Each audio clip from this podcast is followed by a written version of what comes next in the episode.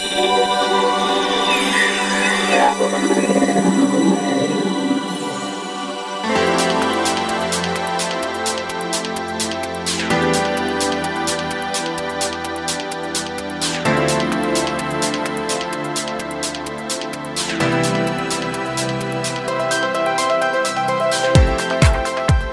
んにちは、ゆきです。菊間が第451回の時間がやってまいりました。早川さん、今月最終週です。どうぞよろしくお願いします。よろしくお願いします。さあ、えー今月最終週ということで、はい。5月多分23日ですが、やはりね、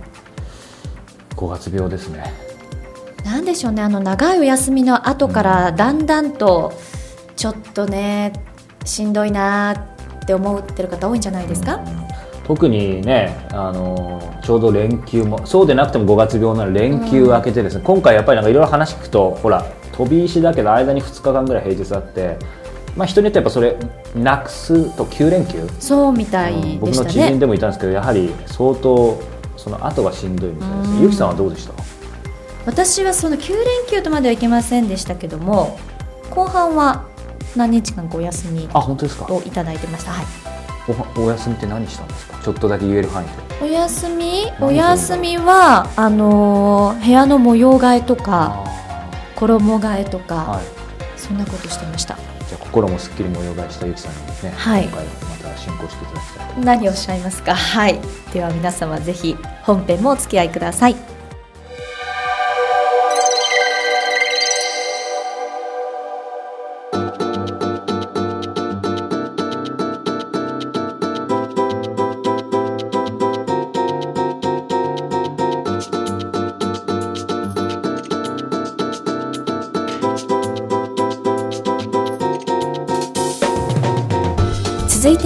今月の菊間がインタビューです。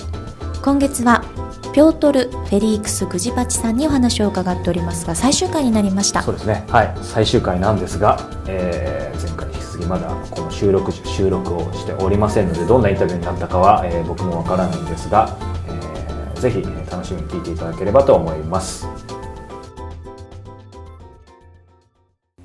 あの先ほどインバウンドとアウトバウンドの話ありましたけどやっぱりインバウンドはどんどん増えていってる中でそのアウトバウンドは僕の感覚ではうん数字はちょっと置いといてですけどやっぱりインバウンドに比べたらまだまだ世界に打って出る日本人ってすごい少ないと思うんですよ。でやっぱりそのインバウンドも増えてますけどどうしてもこうやっぱり一時的なものだったりこうオリンピック終わったらみたいな心配があるんですよ。その時に持続可能的なインバウンドもそうですしアウトバウンドを増やしていくためにはやっぱり日本のそれなりの、まあ、さっきの影響力って言葉でいけばトップランナーの人たちがもっと外に出ていかないとと思うんですけど現実的にはピョートルさんのような日本とその海外両方を知ってる外国人の方が、やっぱりこうインバウンドアウトバウンドともに増やす役割に担うのしかないのかなと思うんですけど、その辺はどうお考えになりますか？そうですよね、まあえー実際に今自分の仕事の中で、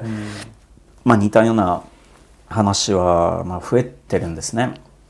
まああのまあ、残念ながら日系の大手企業は、えっと、グローバル化の戦略はあのううまくいってるところっていうのは非常に少ないんですね。で、えーまあ、どうしてもその本社の,、まあはいあの日本法人と,、えー、と海外法人の、えー社風作りも違うし、まあ、人事制度も違う、というのもあるんですね。で、まあ、言葉のバリアもあの大きいですよね。まあ、どうしてもやっぱり、ねまあ、平均的な、まあ、そのえー語学能力が、あのまあ、決して高くはないんですね。でえー地方に行くとやっぱり中小企業の中で、うん、非常に優れてるプロダクトその商品やあのさ、まあ、テクノロジーを持ってるところが、あの少なくはないんですよ、はい。えー海外に比べてやっぱりその品品質質は、えー、と高いんですが、えーそれを、うん、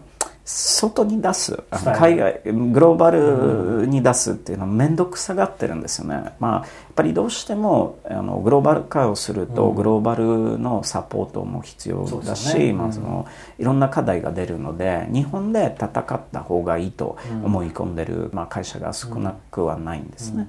まあ、いい事例もあるし、まあ、これから増えると思うんですけれども、まあ、その意味で、まあ、僕の作った、まあ、 Motify という、はいはい、あのベンチャーのその人事テクノロジーの仕組みっていうのは、はいまあ、割ともうあのどうしてもやっぱりコンサルでスケールできない、うん、まあ、あのその組織開発を自動化していく、まあ、意図っていうのは、うん、中小企業にもやっぱりもっとこう建設的な、うん、えー、その社風、はい、もっとこうパフォーマンスが出せる安全な、えー、働き方を提供してでその中で持ってる、その彼らの強みを世界に持っていっていただきたいという希望もあるんです。今 Motify の話ありましたけどその組織化を自動化するそうです、っていうと興味深いんですけどもう少し詳しく教えていただけますか、うん、例えばあの簡単に言うと従業員は何を考えていらっしゃるということを、うん、えー、まあ、働きがいのサーベイなどですぐ分析できるようなツールと、あと行動改革の自動化で、はい、あのリマインダーみたいな、うん、まあえーと、行動経済学的な、えー、仕組みを、テクノロジーを使って提供するというのも、今開発してます、面白いですね。それは日本の企業にもきちんと合う。そうです。そうか。それ聞いただけも楽しみですけどこうかなり話ずれますがちょっと柔らかいお話ですけど、うん、まあ、ここまで聞いてる方あれピョートルさんポーランドの方なのに日本語本当ペラペラだよなって思ってる方も多いと思うんですよ。いやいや恐れ入りますなんて使わないですからね普通。その言語学のねこうプロでもいらっしゃると思うんですけどえ今いわゆる言葉で言うと何カ国語ぐらい普通に会話はできるんですか？それは非常に答えにくい質問ですけれども、えー、まあおそらく学んだ言語の数は、まあ、20カ国ぐらいあのなんですが、はい、えー、ほとんど、まあ、使わない使ってない言葉もあるんですね。例えばですねあのテレビを見て完全にわかるんですけれども、はい、お酒飲まないと発言できないという言葉もあの最近増えてきてるんですね、はい、まあ、正直に言うと分かりません、うん、いやでもこれ僕のイメージなんですけど僕もちょっとロンドンに住んだ時にあのフラットのルームメイトがポーランドの方だったんですよ、うん、で話した時にやっぱりポーランド語って世界随一の難しさ。そうですでやっぱりそうなんですよね言語まあ日本語もかなり難しいって言いますけどなのでやっぱりポーランド語を話せる逆に外国人の方って、まあ、そんな多くないと思うんですけど、うん、それだけ10カ国語20カ国語に長けてらっしゃるっていうのはピョートルさんの才能だったり知的好奇心もあると思うんですけどやっぱりマルチリンガルであることがポーランドの方にとって世界で外に出ていくためにはもう結構普通なんですか？そうですよね。あの、まあ、その共産主義が終わった頃に、うん、まあ、非常にやっぱり海外に行くか、えーとまあ、海外から進出してる企業で働くというのは、まあ、あの美味しいチャンスにもなったんですね。はい、必死にやっぱりあの言語学を学ぶという人たちが、あの一気に増えたんですね。はいでそもそも、まあ、ポーランドの歴史を見ると、うん、まあ、今のポーランドっていうのは、えー、1000年前ぐらいの形してるんですけれども歴史のその変化によって国境がかなり動いた、うん、動いてたんですね。うん、で100大体128年間も国として存在してなかった、えー、時もあって。でダイバーシティは非常に、えー、高かったんですね、はい。まあ、例えばもうあのユダヤ人にドイツ人、うん、えー、ロシア人ベラルーシア人ウクライナ人に、まあ、ポーランド人が、はい、あの一緒に暮らした国、うん、えー、でした、でそうすると、まあ、か簡単にお互いの言葉を、うん。えー、理解するというのは、まあ、非常に価値があるので、まあ、そういう面でやっぱり歴史的に、まあ、語学を学ぶというのは当然だったんですね。これね先ほど日本企業日本人はまあねソフトにピョートルさんおっしゃってましたけど、やっぱりこう世界のスタンダードで見ると言うまでもなくやっぱり英語弱いと思うんですけど、まあ、まさに言語のプロとしてはその辺のこう僕らがこれ個人の質問としてでもいいと思うんですけど、やっぱり英語を、うんまあ、マスターしなくてもいいのかもしれないけどある程度世界で通用するようにするためにはどうしたらいいんですか？やっぱりそれこそマインドセットなのうん、マインドセットは大事だと思うんですね、あの言葉の勉強っていうのは根本的に肉トレに近いんですよ、えーとまあ、例えばうん、一つの母音をはい。発音するのに、まあ、大体口の中で30個以上の、えー筋肉が動いていくんですね、はい。でその練習をするというのは、まあ、非常に大事だし、まあ、どれかそうですよね、まああのまあ、どうしても日本の教育、えー制度の中でインプット、はい。えーが重視されてて、まあ、例えば、まあ、文章を読んで意味がわかるか、えーあと受験勉強に特化した、えーまあえー教育なので、えーそれに比べて例えばポーランドなどの国だとアウトプットは重視されてるんですね。本当に、えー話せないとあのはい単位取れないんですよ。でまあ、そもそも教育制度が悪いという話ではないんですけれども、まあ、変えるべきだと思うんですけれども、自分でもやっぱりアウトプットを出すという練習を、えーまあ、していただければ、根本的に誰でも学べるはずですね。やっぱりそこですね。もう十分インプットはしてますよねそうですね。日本ではあのまあ、非常に簡単で、まあ、今のあの SNS などでオンラインコミュニティで日本語が学びたい人たちはいっぱいいますよね。で例えばどっかの language exchange のあの友を作ってお互いに Skype とかで教え合えるというのは簡単に今できるんですよね。ウィンウィンですよね。わざわざスクール通わなくても。そうですね。あと、あの、フィリピン人が、あの、 Skype で、えー英語を教える仕組みもありますね。あのありますし、それはまあ500円程度の,、あ安いですよのね1時間のレッスンも取れるんですね、でそれを使わないというのはちょっともったいないんですね。アウトプットですね。そうですよね。ん。どうしてもあの日本人の、えーとまあ、皆さんのあの傾向だともう、えー、と学校に行って先生から学ばないと、えー勉強にならないという思い込みが出てるので、そうでもないんですね、あの YouTube を見て簡単に言われてることを繰り返していく、えースカイプで外国人と話してみるとか、えーまあ、東京などであれば、外国人が集まってる飲み屋に行って声をかけてみるなどというのはあの非常に簡単ですね。でインバウンドも増えてるし、あのその自分がやりたいことに英語をつけてとか、まあ、例えばあのうん着物などの生け花の趣味を持ってる方はがそれをあの外国人に英語で教えてみるとか、えーまあ、ああいう簡単なコツだけで学べるはずです。自分の好きなことだったらちょっと突破できますよねそね。のマインドのハードルを。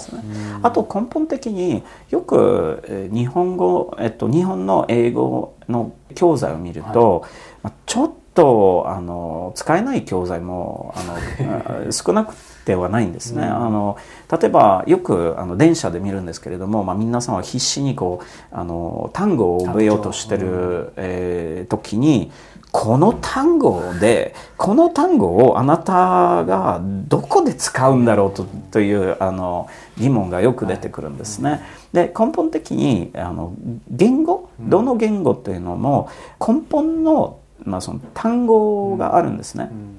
大体例えば日本語でも英語でも、えーまあうん1000、2000ぐらいの、えー単語を学べば、えー根本的な会話、まあ、日常会話ができるようになってくるんですね。でまずどどこの単語に集中するということが大事ですね。ですでに今それができる教材も、その根本単語をありますよね。ありますよね。でそれをまず使ってしっかり根本を学べば、はい。プラスアルファの,、あの単語は後で学ぶ自然で学べるんですね、ありがとうございます。まあ、この、この今のお話だけで、なんか、ピョートルさんの英語の学習術の番組別にできそうですけど、あの、最後になんですけど、まあ、ピョートルさん、先ほど4本の柱、事業の柱もあるっておっしゃってましたし、まあ、今も海外も飛び回られて、これからますますお忙しくなると思うんですけど、今のピョートルさん、またピョートルさんのその事業的な、まあ、あえて言いますけど、課題、そしてこれからのチャレンジっていうのはどんなことなんですか、そうですよね。まあ課題はうん組織化と仕組み化と思うんですけれども、うん、まあえー、自分の、えー、やってる仕事、うん、まあ、現代マネタイズしてる仕事と、はい、その次のオポチュニティとのチャンスの、えー、プラットフォーム作りというのは、はい、まあ、今、まあ、課題でもあるし、うん、まあ、チャンスでもあると思うんですよね。でそれをいかにあのスムーズに回すように、うん、あのまあ、整理していくというのは、うん、まあ、毎日のような、あの悩みですけれども、うん、えー、まあ、まあ、根本的に多分皆さんと違わないんですが、まあ、時間が、あの1日に24時間しかないので、まあ、その中でいかに自分のエネルギーを管理して、えーと、と一番自分しかできない、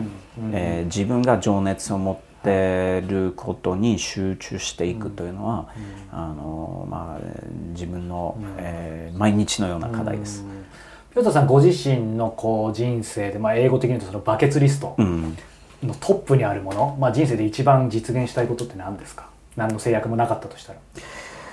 何の制約がなければ世界平和ですね。大きい。まあどうしても、まあ、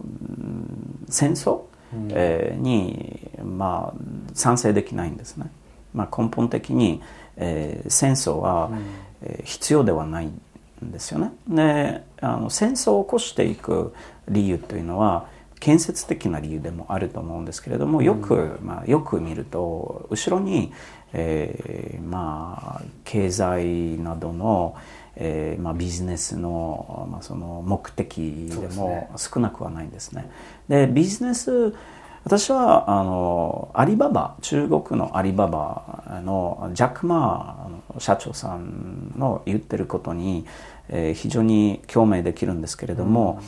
うん、うん社会的な貢献できないんだったらまあ、起業を起こすなと彼がよく言うんですけれども、うんはい、なので戦争をサポートして戦争を起こす、うん、まあ、大手企業っていうのは、まあ、根本的にもあの存在しないべきなので、まあ、平和があれば、うん、えー、世界も変わるんですね。そうか、まあ、その中でねピョートルさん今後またどういうふうにアップグレードしていくのか楽しみですけどまたね機会があればこの番組にも出ていただいてえー、その後お聞かせいただきたいと思います。えー、ということで、えー、菊間が今日は、えー、第、えー、168人目のゲストです。えー、ピョートル・フェリックス・グジバチさんを、えー、お迎えしてお話を伺いました。ピョートルさんありがとうございました。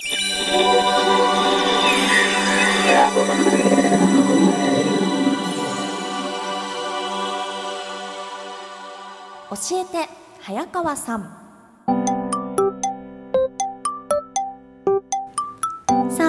回はですねポッドキャストネーム高望さんからこんなご質問いただいております、はい、早川さんゆきさんこんにちは。いつも楽しく聞いています。聞くまがでポッドキャストの面白さに目覚めキクタスで配信されている番組を毎日5から6番組ずつ聞いていますありがとうございます。そしてもちろん優しい時間もとありがとうございます。トップランナーの皆さんの話はどれも興味深くたくさんの気づきがあるのですが時間が経つと少しずつ忘れてしまいます。特に気に入ったものは2回3回と繰り返し聞いて記憶に定着させようとあがいてはいますが忘却スピードには勝てず悔しいです早川さんは日々ものすごいたくさんの方とお話しされると思いますがそれらの情報をどのように記憶整理されているのですか？参考までにお聞かせいただければ嬉しいですと。いただきました。はい、えーこれですね。実はかつてやっぱりこうビジネス書とか読むの好きだったのにいろんな情報整理法とかあるじゃないですか、はい、まあそれこそアプリ使ったりいろんななんですけど、うんうん、ただある一定の時にですねやっぱりもうなんか整理のための整理みたいになってなんかもうパンクしてですね、えー、ちょっと思ったのがもうなんか本当にちょっとこれ言っちゃうと身も蓋もないかもしれないけど本当に大切なことはあんまりもうメモらなくても覚えてんじゃないかなっていうふうにまあもちろん細かい例えばパスワードとかそういうのは別ですけど、うんうん、というようにまず、えーと、ざっくりと話すと対局としてはそう捉えてます。ただ、えーとそうは言ってもやっぱりどちらかというとなんだろうなうん、情報というよりアイディアっていう意味ではやっぱり思いついたものをすぐ何かに書かないとやっぱりそういうアイデアの種みたいなものって消えちゃうのでまあ、そういう意味では僕はあの、ね、皆さん持ってる方多いと思いますけど iPhone、まあ、スマホでもいいと思いますけど iPhone ゆきさんも iPhone ですよね、はい、iPhone にあの、まあ、純正のアプリでメモってあるじゃないですか、はい、メモってやっぱりすごい使いやすいのでメモに何か気になってるアイディアの種とか、まあ、情報とかをまあ、ストックしていっています。でただそこのねメモなんかもこう本当はフォルダ作ったりとか、いろんなことできるけどまたそれやってると楽しいんですけど、まあ、本来の目的とずれてしまうのでとにかくひたすらダーってストックストックストックもう適当にしていって、えー、います。ただし、えーと、ストックって言ってもずっとメモを殴りかけどんどんどんどんあれほら1個メモ書いてまた新規に書くとまた違うメモになるよね。そうすると何が何だか分かんないので、ね、まあ、そういう意味では以前から番組でお話しているように、えー、僕毎週週末にですねいろいろ俯瞰するような時間を設けているのでその時に、まあ、そのメモ、まあ、これ iPhone のメモって言いましたけど Mac にも同じメモが連動して入っているのでそっちの Mac の方のメモから、まあ、いろんな何かアイデアになりそうだったり、えー、まあ、ストックしていきたいこともっとこれを考えてみたいみたいなことを拾ってまあ、この番組でも以前紹介した Mac で使ってる XMind ってマインドマップのアプリがあるので、まあ、そっちになんか落とし込んだりとかしているっていうのがまあ質問に対するお答えかなとは、うん、うん、思いますがゆきさんはどうですか？私は結構物忘れは激しくないんですよ。激しくないよね。絶対覚えてそうだよね。ただし覚えられる中身は少ない。だからいろんなことは覚えられないんですけれども重要なことは覚えているつもりではあるんですが、ただそれ以外なんかこれは重要っていうのは覚えてるけどそうじゃないものはすっごい抜けてる。だ結局容量はみんな一緒なのかもしれないですよね、うん、容量は一緒だけど容量はいいってことですね。違う容量。うん。であとは私はあの早川さんみたいにデジタルデジタルさんじゃないので、はいアプリとかよりもメモする？あでも大事だ、ね、なんかポストイットとか、うん、あの本当にメモをしてこう今日やることみたいなもので整理しているかな。でも確かに僕そういう意味では、まあ、デジタルが多いんですけど、まあ、やっぱりほらさっと出せるとかあとなんか手で書いた方がみたいなこととかってなると、今ゆきちゃんおっしゃったようにアナログなので僕実はですね、はい、ここのために持ってきたわけじゃないんですけどやっぱり付箋。あります、ね、でまさにゆきさんが書いてあるなんかカード入れる、えーと、クリアファイルみたいなすごいちっちゃいのの中に付箋貼ってそこでまあなんか今日やることとか気になったことはメモする。やっぱり付箋いいよねあとは見慣れてる自分の字の方がなんか整理にいいのかもしれないそうだね、うん、デジタルだとちょっと人事というか。そうなんですよね。同じ字体だし大きさとかなんかねそうなん変えられないじゃない？メモ埋もれるよね。そうですね。本でいう積んどくみたいになるから確かに。そうそうそう、うん、だからまあそういう意味で今ね。あの図らずもゆきさんが言ってくれたように、まあ、デジタルもいいですけどそのアナログというかまあ自分らしくできる、うん、うん、ものをうまく使うっていうのはいいのかなというふうに思っていますがいかがでしょうか？お役に立てたでしょうか？ぜひ多少参考にしていただければと思っております。さあこの番組では皆様からの質問を募集しております。キクマがトップページ入っていただきましてコンタクトボタンより早川さんへの質問をお寄せください。番組内で採用させていただいた方には Amazon のギフト券500円分プレゼントさせていただいております。さあ、えー、先週もですねお伝えしましたが来月6月23日ちょうど1か月後ですね、えー、久々にライフアップデートラウンジ、えー、僕が皆さんのインスピレーションを刺激するような Q&A を、え使ってですね人生を2時間でアップデートしていこうという、えー、ワークショップを、えー、4か月ぶりに横浜のみなとみらいで行いますので、えー、興味がある方はぜひ、えー、チェックしてみてください。傭兵早川 .com 傭兵早川 .com のイベントタブの方に、えー、情報があると思いますのでそちらをご覧いただければと思います。さあそれではちょっとねオープニングで5月病なんていう話もありましたけれども、はい、来月はもう6月ですよ。そうですね。ということで5月病卒業しましょう。そうですね。皆さんぜひ来月もお聞きください。さようなら